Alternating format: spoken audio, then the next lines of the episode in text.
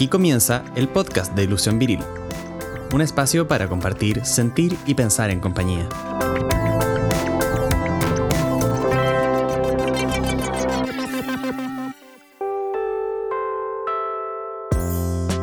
Hola, hola, aquí estamos en el inicio oficial del podcast de Ilusión Viril. Quizás nos escucharon nuestros capítulos piloto, pero ahora estamos ya con todo para irles acompañando en este viaje que esperemos que tenga hartas preguntas, hartas reflexiones. No queremos darles respuestas, sino que promover un poco la conversación sobre distintos temas asociados a la masculinidad.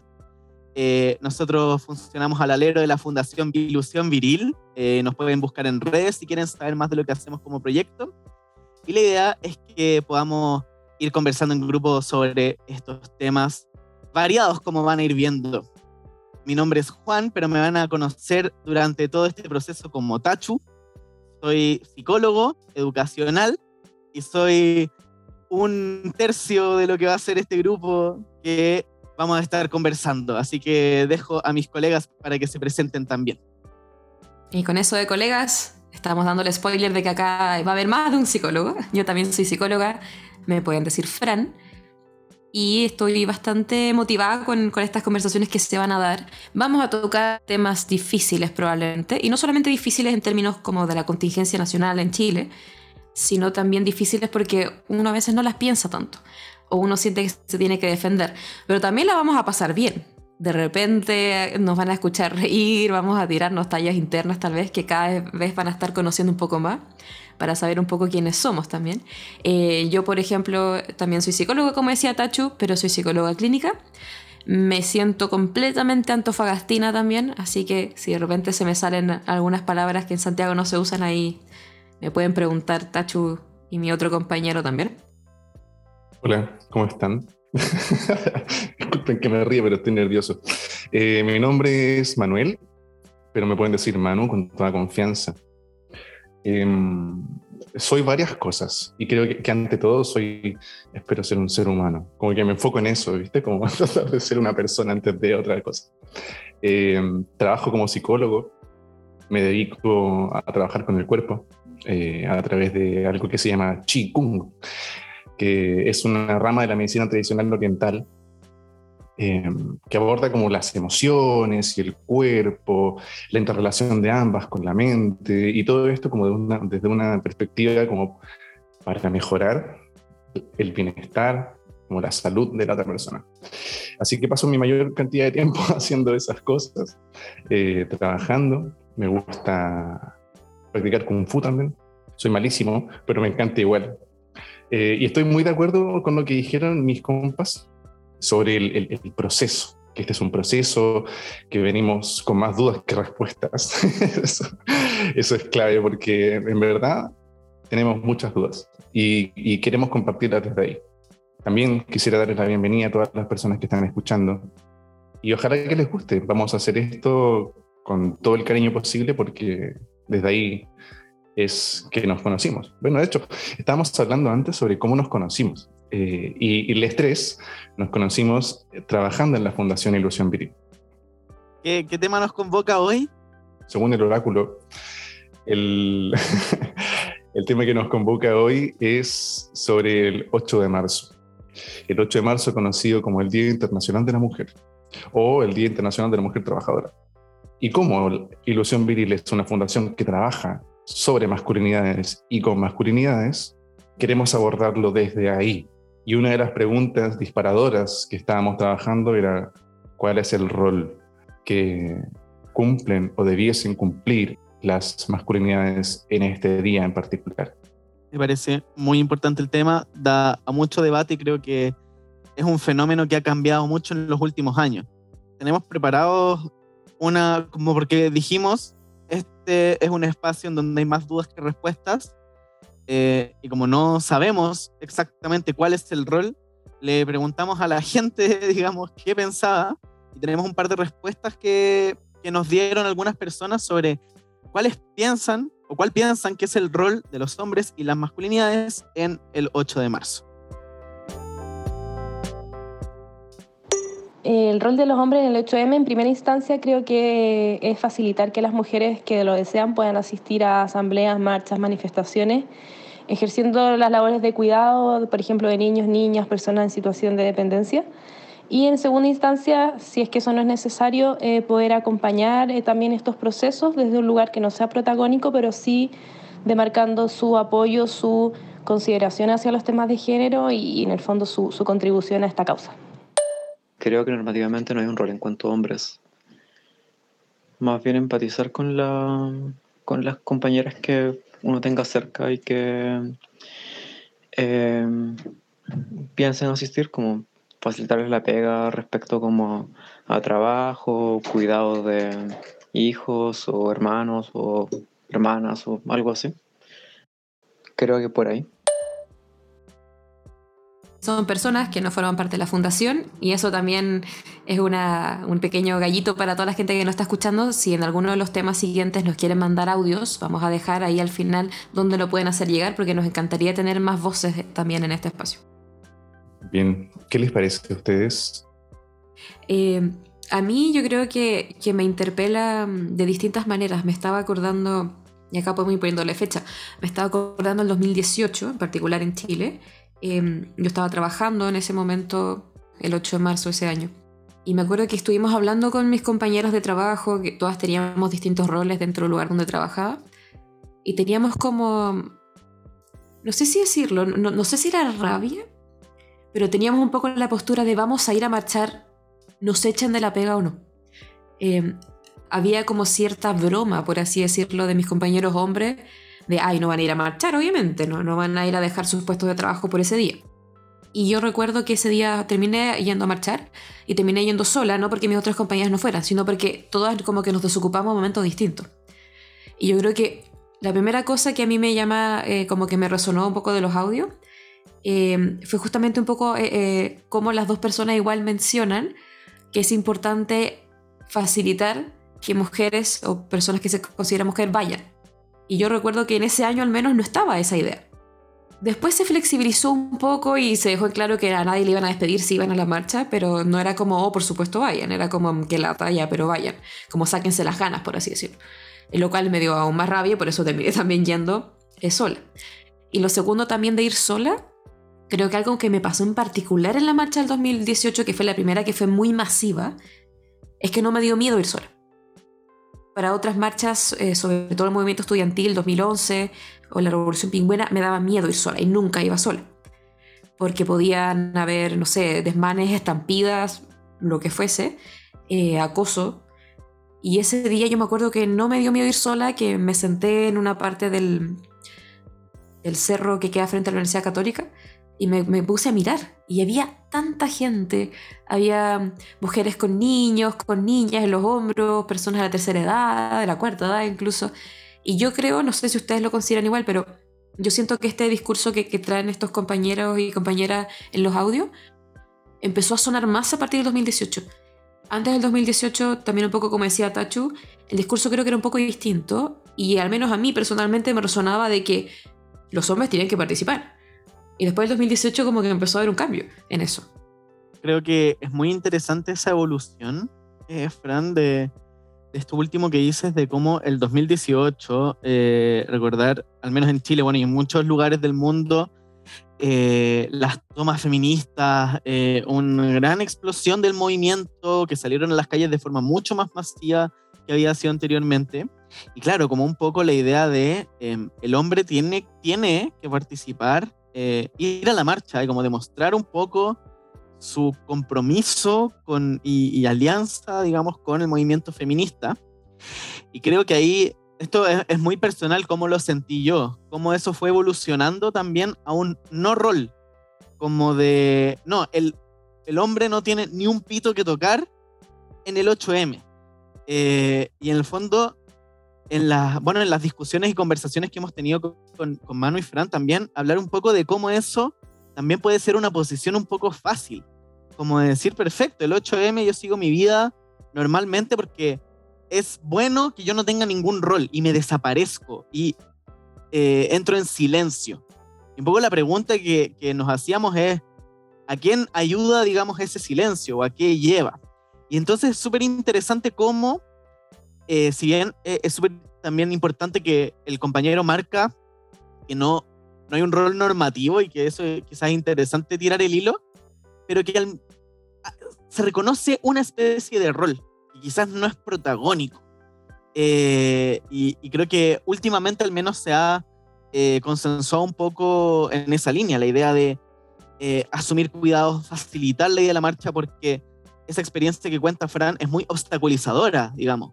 Independiente de que haya una acción concreta o no, ya esa broma como que es un desincentivo a ir, o es como una amenaza velada, un poco como de no, no deberían ir. Y un poco la, el llamado ahora creo que se reduce a dos cosas en lo que dicen los audios, como el asumir cuidados y facilitar la asistencia de mujeres y promover la reflexión en espacios privados, digamos.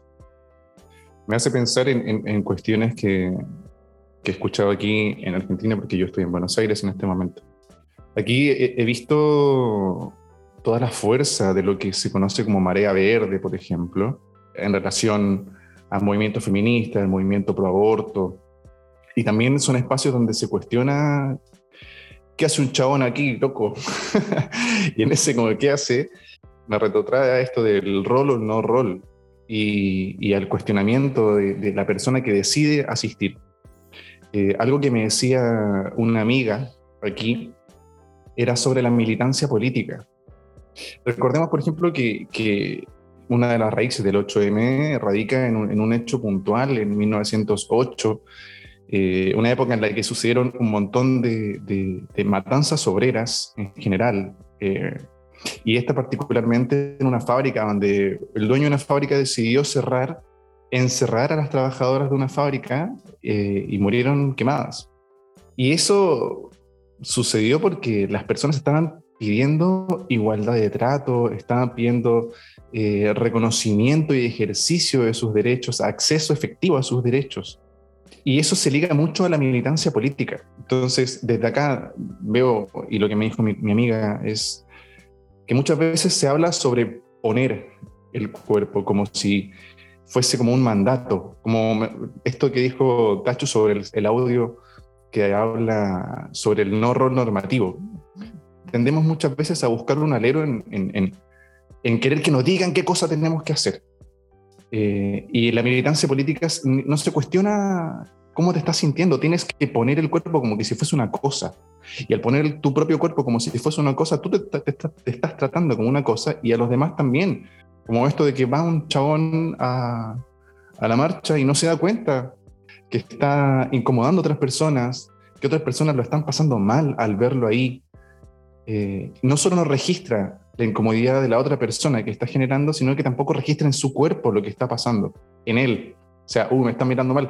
Es como que es eso, es un cuerpo puesto ahí, bajo la, la consigna de, ah, tengo que estar acá porque me dicen que tengo que estar acá.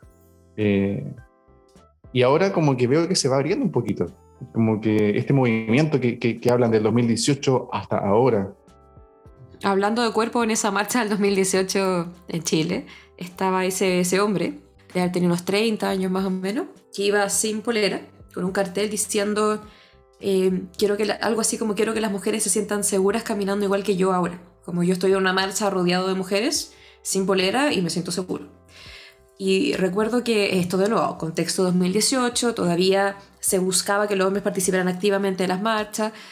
Y recuerdo que generó, generó mucho revuelo, en principio muy positivo, al menos de lo que yo vi en redes sociales qué bueno que lo diga, exacto, él puede ir, mostrar ahí, por ejemplo, eh, que él, como todos los seres humanos, o la mayoría, tiene pezones y que no pasa nada, no, no tiene miedo de que lo acosen, incluso algunas mujeres bromeaban con que era, era mino o que era bello, y de repente empezó a circular otra información de que este hombre en particular tenía una hija o un hijo, en este momento no recuerdo, y que debía la pensión de alimentos. Y me acuerdo que generó un revuelo enorme. Yo creo que igual empezó justamente con el cuestionamiento de qué rol deberían o no tener un rol y, qué participación tienen los hombres. Porque yo creo que generó tanto rechazo, pero al mismo tiempo fue tan evidente como algunos hombres incluso, con el tema del 8M, eh, lo utilizan como plataforma también para seducir. Em, y esta persona, queriendo decir un poco de que él era libre y quería que las mujeres lo fueran, no tomaba en cuenta y no le hacía ruido, tal vez, esto es una interpretación, de que él debía pensión de alimento. Entonces, no estaba claramente ayudando a su compañera mujer, con la cual tal vez ya no tenía una relación, pero cuidar un hijo que los dos tuvieron. Em, y yo creo que eso pasa mucho, porque también una pregunta, si nos vamos más atrás, es ¿por qué se celebra el 8M? Eh, se puede entender de dónde viene, ya en 1908, pero ¿por qué se sigue celebrando? Eh, está siempre también el riesgo de que se deje como que este es el día para hablar de esto y el resto del año no aparece siempre la pregunta ¿y el Día del Hombre? Eh, ¿Y por qué las mujeres reclaman si ya en 1908 no tenían derechos, ahora sí? Y yo creo que también es importante hablar un poco, eh, porque muchas veces también lo he escuchado tanto en terapia, en pacientes mujeres, en pacientes hombres también, incluso no binarias, sobre la diferencia de... Mm, yo como para explicarlo utilizo una metáfora, como ponerse lentes, ¿ya? Como yo veo la, la, la vida en mi día a día desde mi perspectiva. Pero si me pusieran los lentes de Manu o los lentes de Tacho, tal vez vería cosas distintas. Entonces, cuando uno se pone los lentes de una mujer, o de una mujer trans incluso, que, que hay mayores dificultades, yo, por ejemplo, cuando voy en una marcha, pienso mucho en qué ropa me voy a poner. Porque no quiero que se vea que estoy tratando de provocar a alguien, por ejemplo, sexualmente. Tampoco me quiero sentir vulnerada en el caso de que en una marcha tenga que correr y me caiga. Entonces estoy con short, me puedo hacer daño, por ejemplo si me llevan detenida, ¿qué me podrían hacer los carabineros, las carabineros? Cuando yo tomo el metro de noche, estoy súper pendiente del tipo de ropa que uso. De que cuando el metro avanza, el metro se mueve, lo cual hace que todo rebote. Imagino que también aquí mujeres también pueden a veces haber pensado en eso. De en qué lugar me siento. ¿Me siento cerca de la puerta en caso de, necesitar salir o me, me, pongo más al medio? En general, si el metro está lleno, me pongo al lado de la puerta.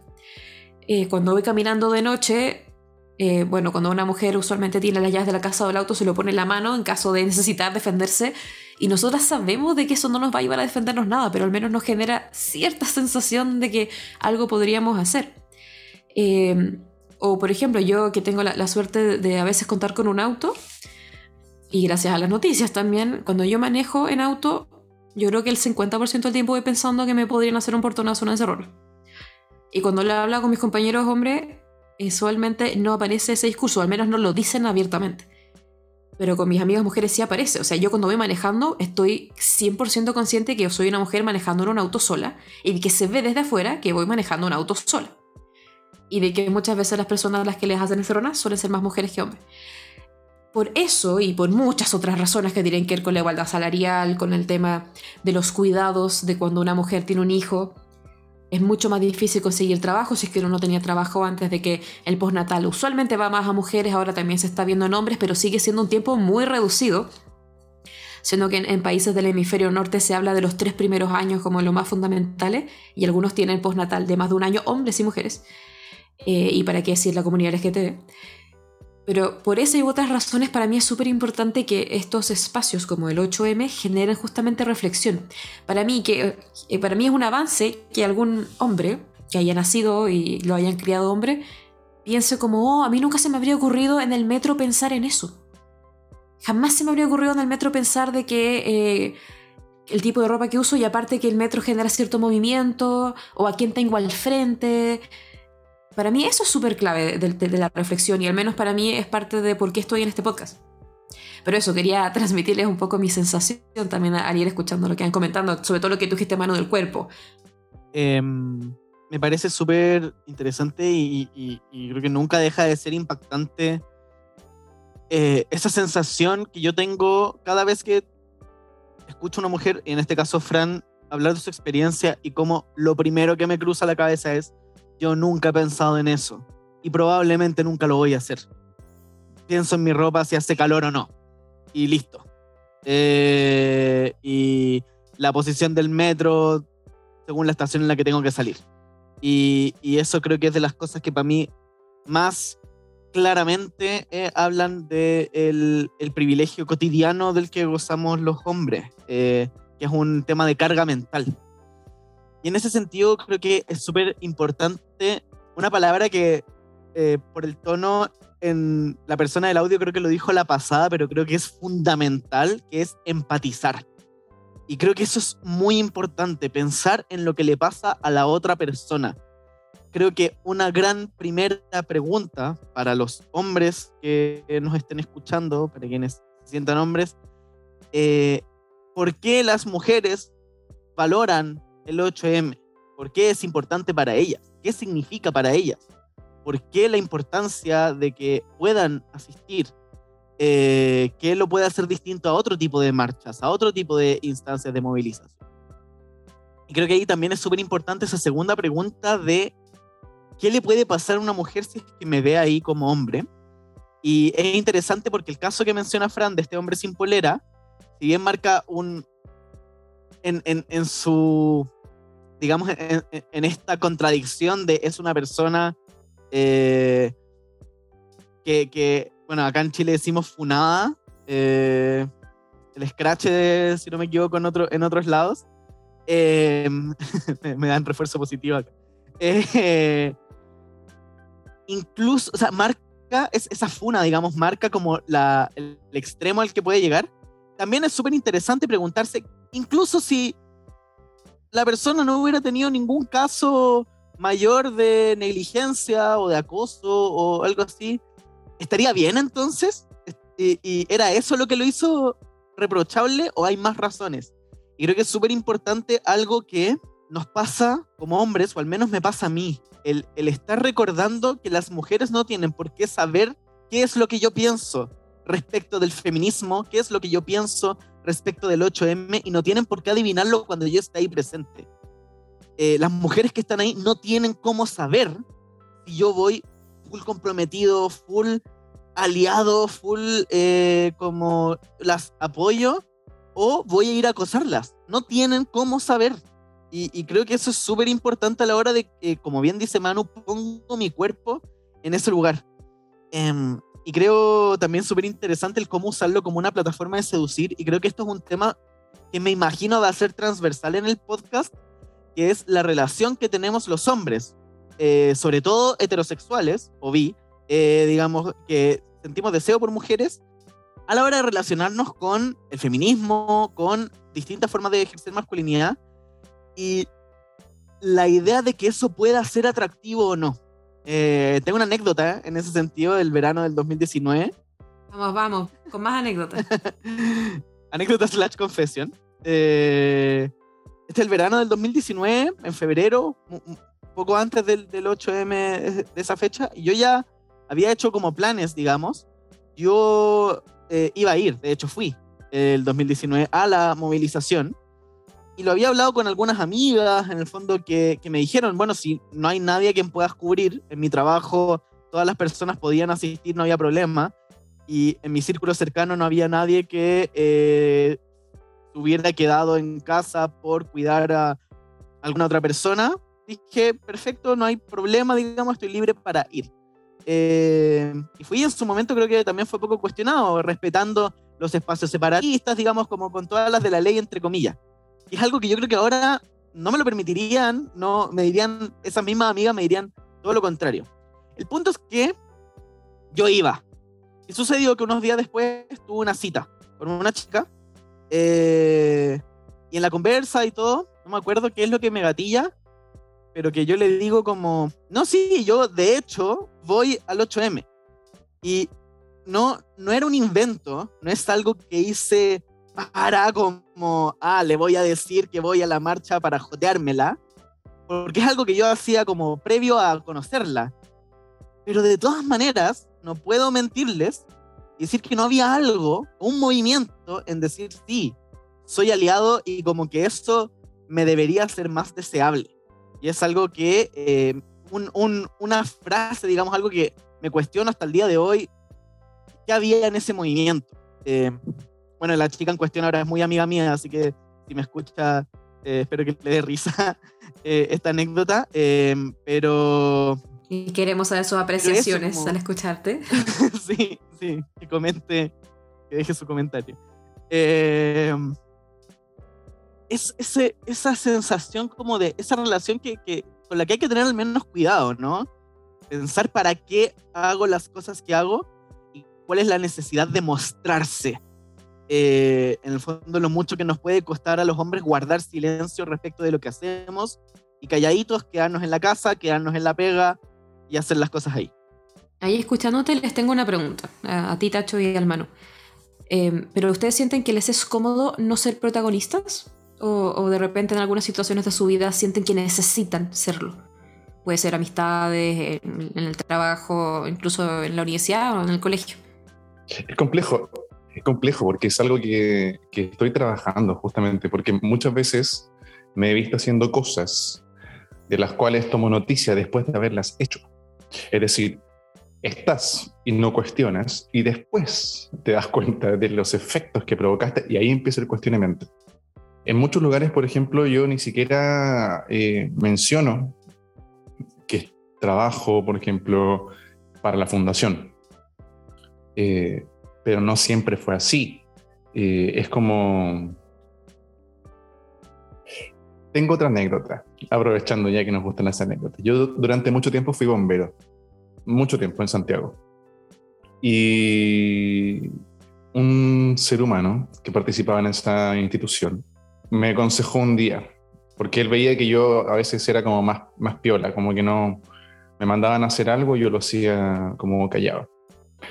Y él eh, un día se acerca a mí como, como en una posición, como te voy a dar un consejo que te va a servir, pequeño cachorro, y me dice, en este mundo hay patos y gallinas. Y los patos, cuando ponen un huevo, se quedan callados. Y ese huevo no se lo saca nadie. Y ese huevo se va a perder. En cambio, las gallinas ponen un huevo y se pueden a cacarear hasta que se lo sacan. Y él me dijo, yo soy una gallina y tú eres un pato. Y a mí me quedó eso y me quedé pensando como, oye, yo no sé si quiero que me saquen el huevo y por ahí quiero, no quiero que me, que me quiten el huevo porque a lo mejor quiero un patito. no sé. Eh, y, eso surge con la pregunta esta como, oye, quiero que me vean como cómo estoy usando esto eh, como otra herramienta para, por ejemplo, seducir. Acá en Argentina se ocupa mucho la palabra aliadín, como, como el, haciendo un, un juego contra, con Aladdin, que es este personaje de Disney, que es un, un, chico muy parecido al que estaba sin polera en la marcha a la que hace alusión Fran, eh, y con un pañuelo verde en el cuello. Eh, los aliadines generalmente los señalan como esto, como alguien que está ahí eh, para seducir. E incluso eh, yo que tengo, por ejemplo, aplicaciones de citas, veo a chabones que, que, se describen y dentro de las primeras cosas que dicen son cosas que hacen referencia a esto, como ah, yo soy feminista o soy profeminista y como todo un speech, todo un discurso. Y ahí es como clarísimo que lo están poniendo, tienen un, cuadradito pequeño para poder justamente ponerse en una vitrina, mostrarse, y lo que eligen mostrar es esto, como mira lo comprometido que soy, mira lo, mira lo, involucrado que estoy en los temas de género. Eh, y creo que yo estoy trabajando en eso, eh, dándome cuenta de dónde, qué, cosas puedo, puedo cambiar en mí. Eh, y, no, no he terminado. Spoiler, no, no he terminado. Solo para dejarlo anotado en nuestras mentes, creo que podríamos hacer en algún minuto un capítulo sobre seducción. Me parece, me parece interesante, sí. Me, mazo, me encanta. Se, anota. Sí, y aplicaciones. Eh, respecto a la pregunta del protagonismo, Fran, eh, a mí sí me cuesta. Eh, creo que hay un, un, un proceso que creo que nunca se va a terminar de decir cuánto es personalidad cuánto es patriarcado y masculinidad. Y a veces esa pregunta también es un poco sin sentido, digamos, eh, el, ¿para qué hacer esa diferencia y no pensar cuánto mi personalidad está construida bajo el alero de la masculinidad también? Pero, pero sí, a mí me cuesta un montón. Y creo que es súper importante ahí el tema de la escucha y la empatía, nuevamente, porque eh, creo que una típica cosa que he escuchado que cansa a las mujeres es el hombre que está todo el rato preguntando, ya, pero ¿cómo puedo ayudar? ¿Cómo puedo ayudar? ¿Qué puedo hacer? Y en el fondo es como darle más trabajo a las mujeres que no solo tienen que, eh, digamos, hacer su lucha o, estar eh, haciendo activismo o las mil y unas maneras que está en su forma de ejercer su compromiso con la causa feminista, sino que además nos tienen que ordenar, y nos tienen que organizar, y tienen que casi tener el Excel con qué va a hacer cada hombre para que el movimiento resulte.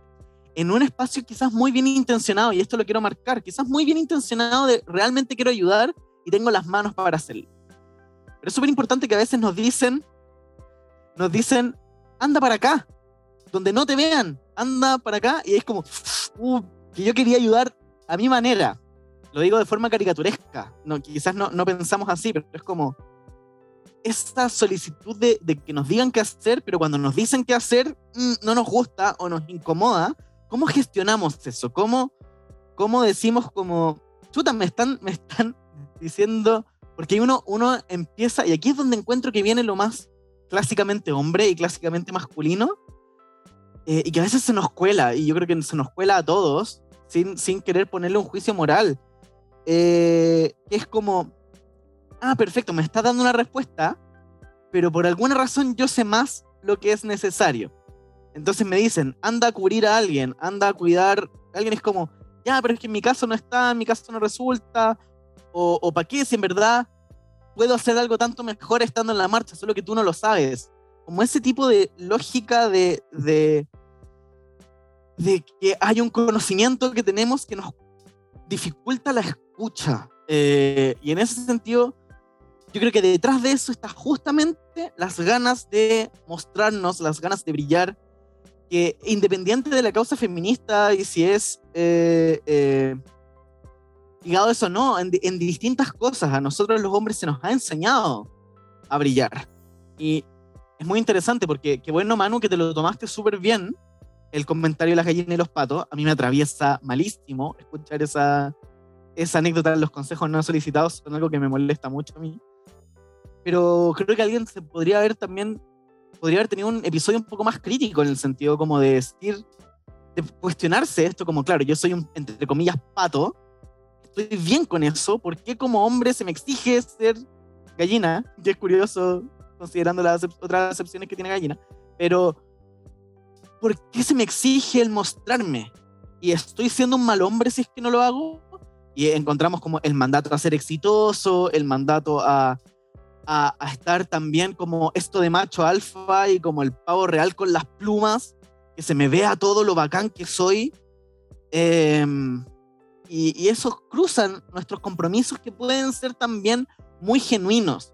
Creo que esto, eh, y es el último punto que voy a marcar antes de, de devolver la palabra, acá usamos como caricatura gente muy buena y gente muy mala, digamos, como esta figura del hombre así como maquiavélico que puede existir, que va a la marcha a mostrarse y a conseguir pareja o a acosar.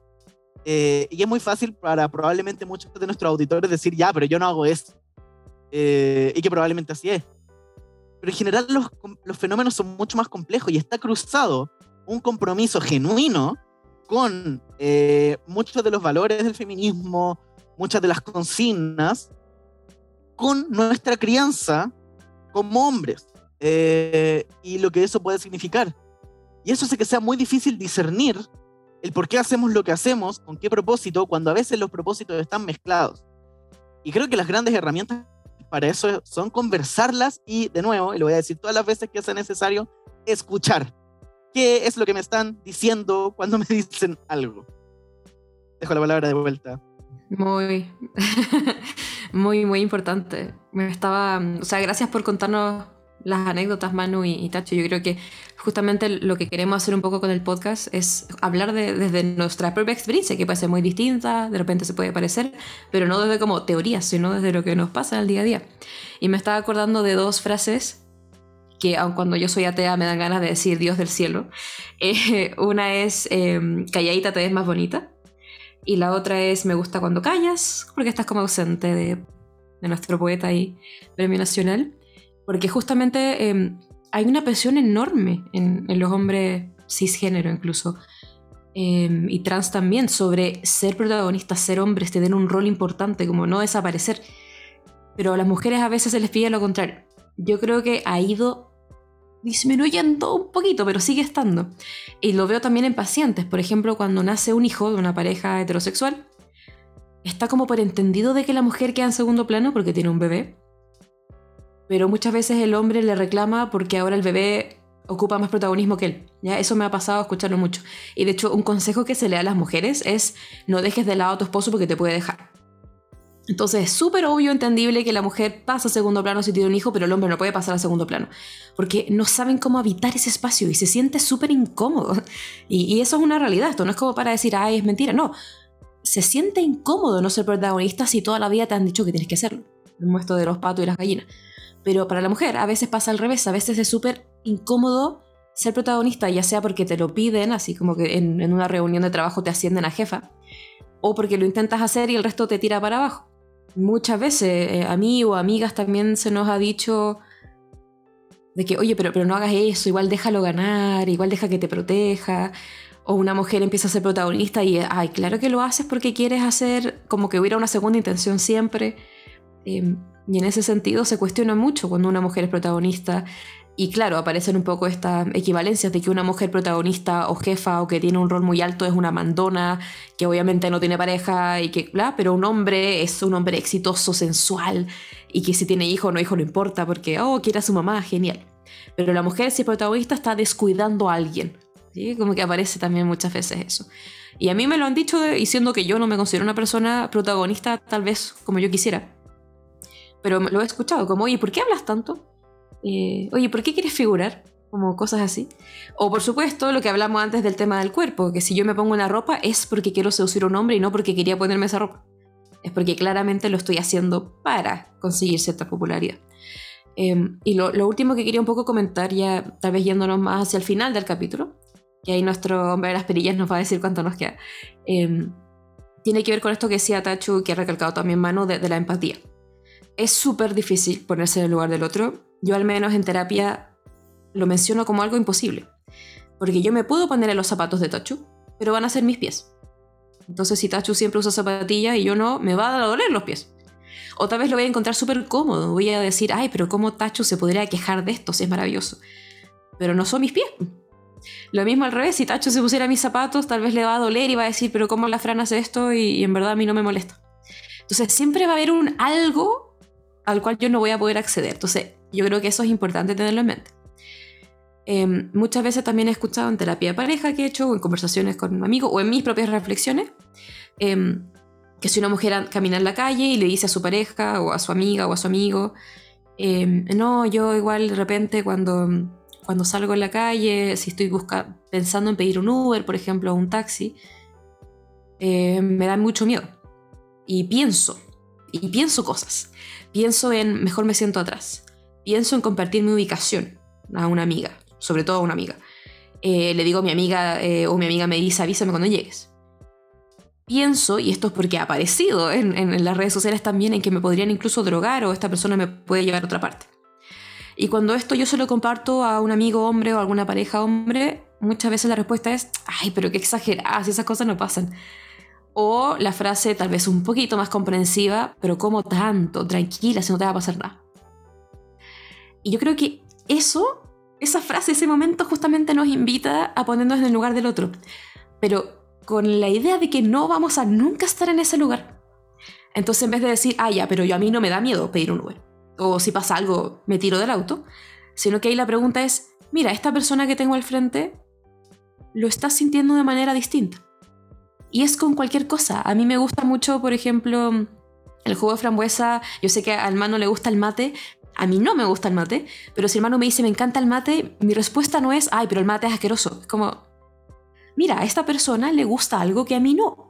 Esta persona está sintiendo cosas que yo no estoy sintiendo. Entonces, si mi amiga me dice que le da miedo ir en Uber, que me pasó justo hace poco conversando con una amiga, a mí no me da miedo ir en Uber, pero sí tengo todos estos pensamientos en la cabeza.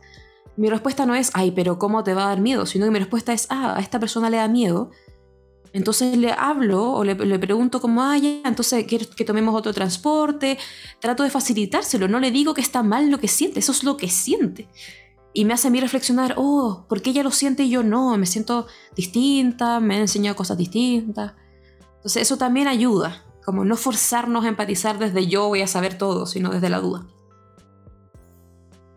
Em, algo que me, me resuena mucho, que lo venía como, creo que semi pensando y se me aclaró cuando hablaste, Fran, es el tema de que yo creo que también una gran diferencia en crianza entre hombres y mujeres es la gestión de la incomodidad y la relación con la incomodidad. En general, a la mujer se le han dado tareas muy incómodas eh, y, y, o sea, como no sé, de limpiarle la caca a las guaguas o a personas enfermas, como todas esas cosas que, que pueden ser incómodas. Y creo que justamente en ese comentario de, que claro, como, como muy bien reconoce Frank, que puede ser muy bien intencionado y como, tranquila, no te va a pasar nada, está todo bien. Creo que hay algo también de miedo a esa incomodidad que nos genera escuchar esos comentarios, porque creo que, más allá de que hay situaciones personales que obviamente matizan esto, en general como hombres vamos cómodos y la mujer está con una permanente incomodidad, mayor o menor, pero está, y en ese sentido, cuando se nos muestra eso, se nos enfrenta, se nos, pone en la cara eso, ¿cómo lo gestionamos? No quiero sobreirme en, en, en un rollo, pero también porque en general estamos acostumbrados a querer solucionar los problemas al tiro. Entonces, cuando se nos presenta una cosa incómoda que no podemos arreglar, uff, como hombre eso nos puede angustiar mucho. La idea como decir, eh, no puedo contra el acoso, no puedo realmente garantizarte a ti, mujer, que nos vamos a separar ahora y que el no te va a hacer nada, o, o, una persona en la calle. No, no, no tengo ese poder. Entonces me es mucho más fácil decir, no va a pasar nada. Eh, y es algo que digo desde la experiencia. Yo creo que a, a mí me pasa todo eso que acabo de decir cuando me enfrentan con esa incomodidad. Y creo que ahí es una reflexión súper interesante y una pregunta que nos podemos hacer para la reflexión, que es cómo gestionamos la incomodidad, cómo gestionamos cuando hay un problema, cuando otra persona tiene un problema y no lo podemos solucionar. Yo creo que comenzamos este, este capítulo preguntando eh, esto como, más allá como cuál es el rol que vamos a abordarlo terminando, eh, diciendo como que no hay respuestas certeras. En general, buscamos la certeza porque la certeza nos da tranquilidad y a veces esa, certeza eh, queda dura, es como una pared y, no nos damos cuenta de dónde estamos sino hasta que chocamos con eso. Eh, hemos hablado sobre la empatía y me gustó mucho lo que dijo Fran sobre la metáfora de los zapatos. Eh, porque cuesta, porque nos dicen que la empatía es ponerse en el lugar de otra persona. Podría entenderse como, bueno, entonces córrete, déjame ponerte en tu lugar, en ese lugar. Eh, y eso es en cierta forma violento, eh, porque cuesta mucho desde el lugar en el que estamos plantear el vacío de decir, bueno, no tengo la respuesta, no tengo esta certeza, entonces, ¿cómo yo me voy a poner en ese lugar sin ocupar su lugar? Eh, y, el cuestionamiento, la pregunta que llevamos y que queremos lograr con esto, eh, es justamente generar espacios de reflexión porque no hay cómo llenar ese vacío. No, no hay, es, es una búsqueda constante, es una construcción colectiva. Eh, por eso también buscamos quizás como hombres, y esto me ha surgido a mí muchas veces, que me he visto preguntándole a, a amigas, a parejas, eh, ¿qué es lo que tengo que hacer? Como quizás le preguntaba a mi vieja, como, ya bueno, y dime entonces ahora qué hago.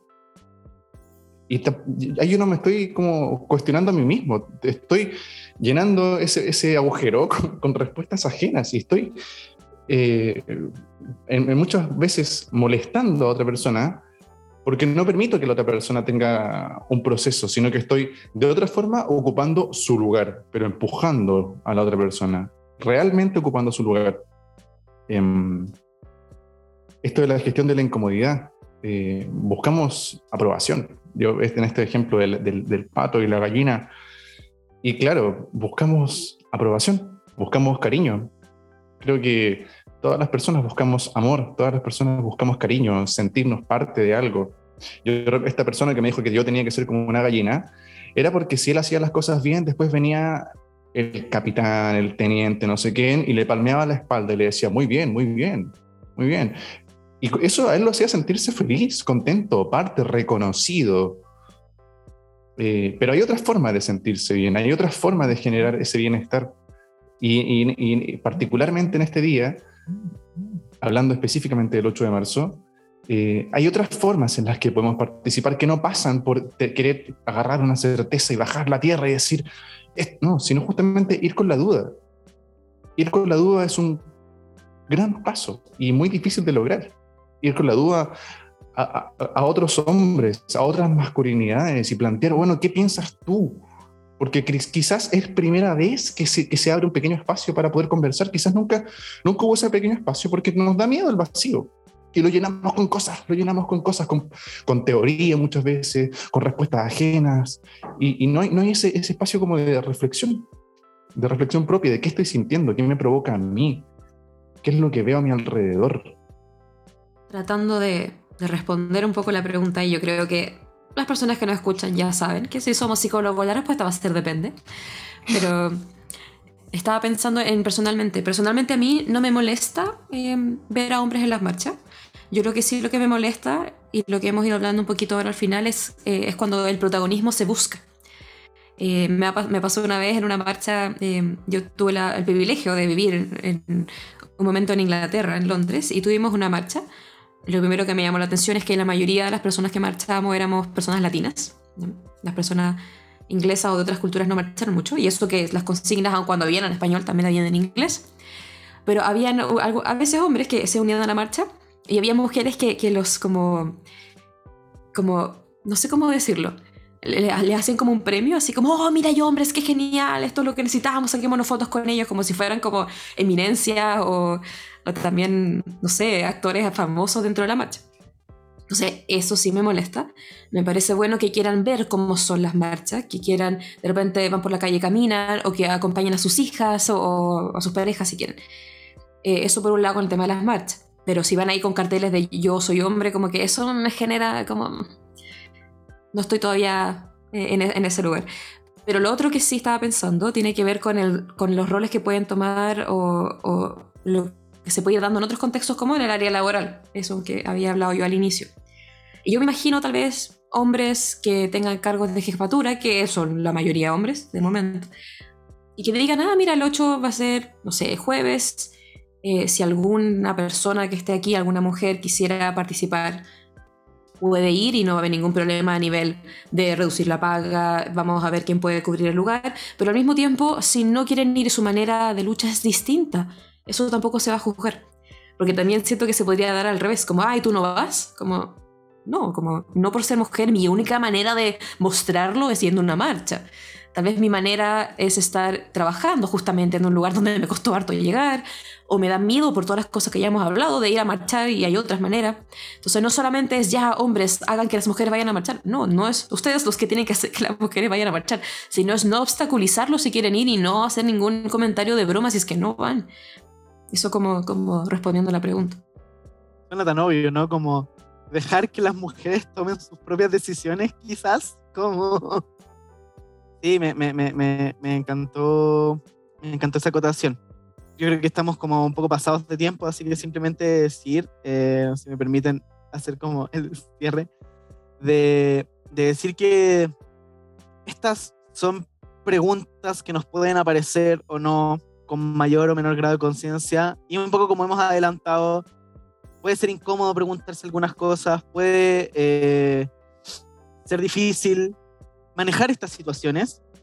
Y que si bien hemos dicho que no hay que responsabilizar a la otra persona, sobre todo mujeres, de lo que hago, igual está bien cuando hay un ambiente de confianza con una pareja, con una amiga, con un familiar, poder hacer la pregunta de qué te parece esto, esto es mi proceso de reflexión, se pueden hacer ese tipo de cosas y creo que justamente lo más importante.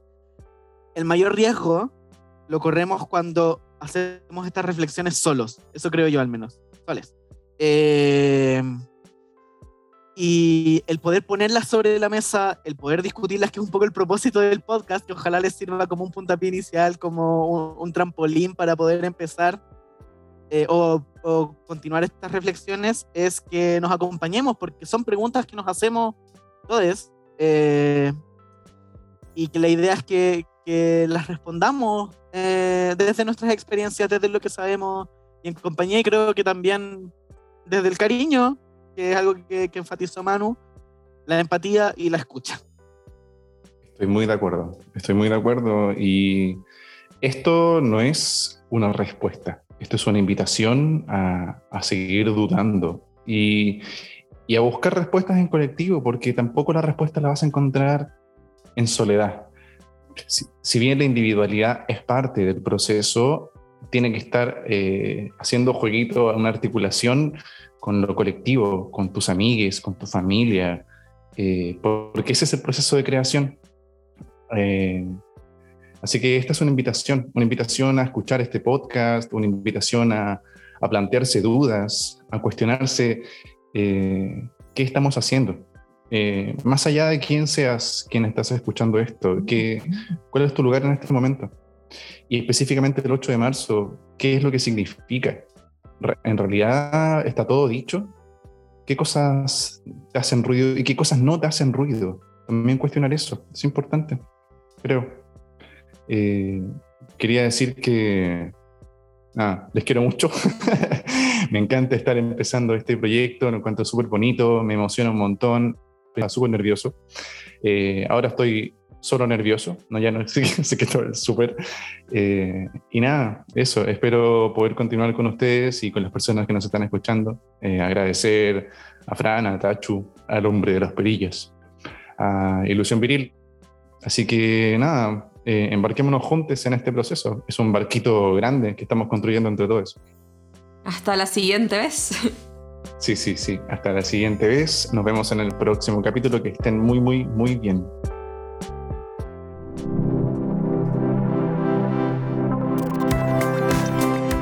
Gracias por escuchar el podcast de Ilusión Viril. Si te interesó y quieres saber más, puedes encontrarnos en redes sociales en arroba ilusión viril en Instagram y Facebook o visitar nuestro sitio web www.ilusionviril.org.